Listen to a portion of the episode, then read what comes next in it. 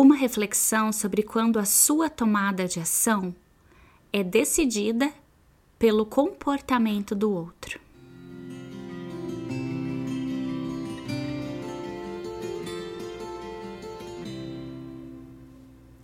Oi, oi, pessoal! Sejam bem-vindos a mais um episódio do nosso podcast Vida Leve Consciente. Eu sou a Roberta Zanata, sou psicóloga clínica, atendo como terapeuta e tenho esse trabalho de trazer conteúdo sobre psicologia, autoconhecimento, educação emocional, desenvolvimento pessoal, relacionamentos, é nas redes sociais, para trazer um pouco mais de entendimento sobre a gente, para lidar com as adversidades, se relacionar melhor aí no mundo e com os nossos dilemas, nossas dores, nossas inquietações. Eu me senti motivada a trazer esse assunto porque é muito comum a gente ver ao nosso redor e também na clínica é, o quanto que a motivação ou a desmotivação do que se espera de comportamento, de ato, de palavras do outro afeta no nosso poder de decisão sobre aquilo que a gente quer fazer e muitas vezes não faz, ou aquilo que a gente não quer fazer, mas por causa do outro a gente acaba por fazer. Eu vou trazer alguns exemplos para ver se por acaso você se familiariza, você se identifica com algumas dessas falas. Por exemplo, se fulano não vai, então eu também não vou. Se fulano não vai fazer tal coisa, eu é que não vou fazer porque não adianta nada.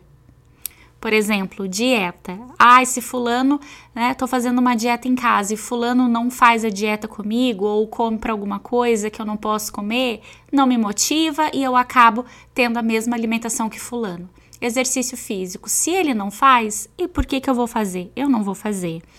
Por exemplo, pedir desculpa, pedir perdão.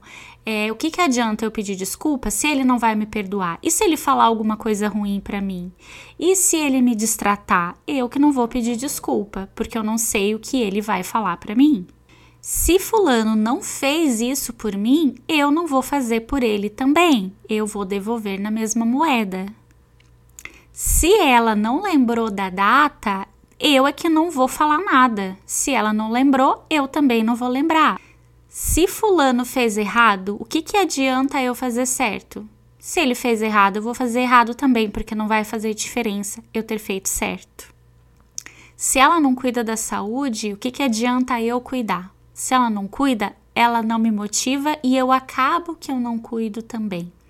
Então eu trouxe alguns exemplos bem corriqueiros que a gente vê bastante no consultório e que talvez você se identifique com algumas coisas. E a questão é que a gente está aqui falando de você e não do outro. E os seus sentimentos importam, as suas vontades, os seus desejos importam. E deveria importar muito menos aquilo que o outro faz ou deixa de fazer só porque não está alinhado àquilo que você deseja.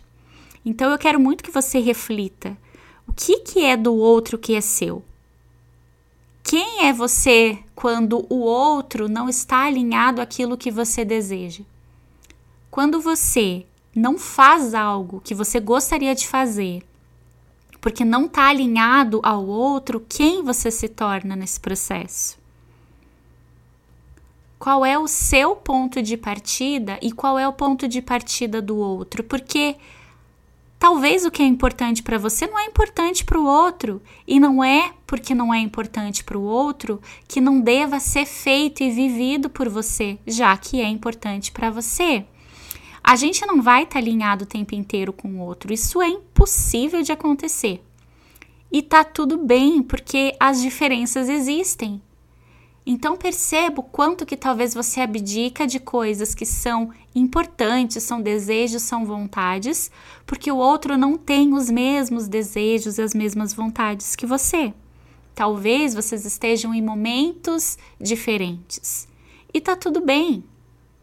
O que é importante para você talvez não seja para o outro. Então eu quero deixar essa reflexão como um ponto importante.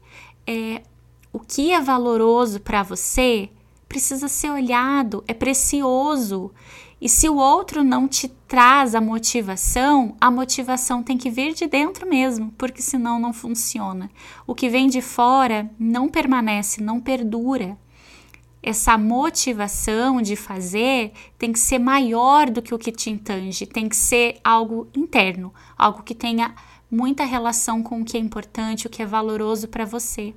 Então vai a fundo. Se fulano não me motiva e isso me desmotiva, qual é o motivo de eu querer isso então? O que, o que representa, quem me torna quando eu faço ou eu deixo de fazer? Que pessoa eu me torno quando eu decido por continuar, mesmo não alinhado ao outro, ou eu sucumbo e por isso, por não estar alinhado, eu não tenho força suficiente de manter algo que é importante. Faça porque é importante para você. Então eu vou dar o exemplo do perdão independente, quando a gente precisa ter uma conversa difícil com o outro, e pode ser para pedir perdão, como pode ser para explicar um mal-entendido, como pode ser para fazer um pedido mesmo por algo que a gente precisa. A gente nunca tem total certeza do que vai vir do outro lado. Mas não se trata do que vem do outro lado, se trata do que você quer fazer, o que, que vai fazer bem para a tua consciência, o que, que vai fazer bem para você estar bem consigo, com você, com a tua consciência com o teu emocional, com o teu psicológico.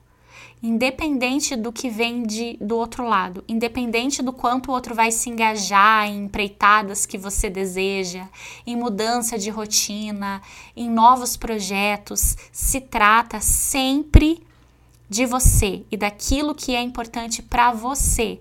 Nem sempre a gente vai ter alguém para caminhar lado a lado. Nem sempre isso vai acontecer. E isso não torna menos valoroso aquilo que você quer viver, aquilo que você quer fazer. Então, se conecta menos ao que vem do outro lado.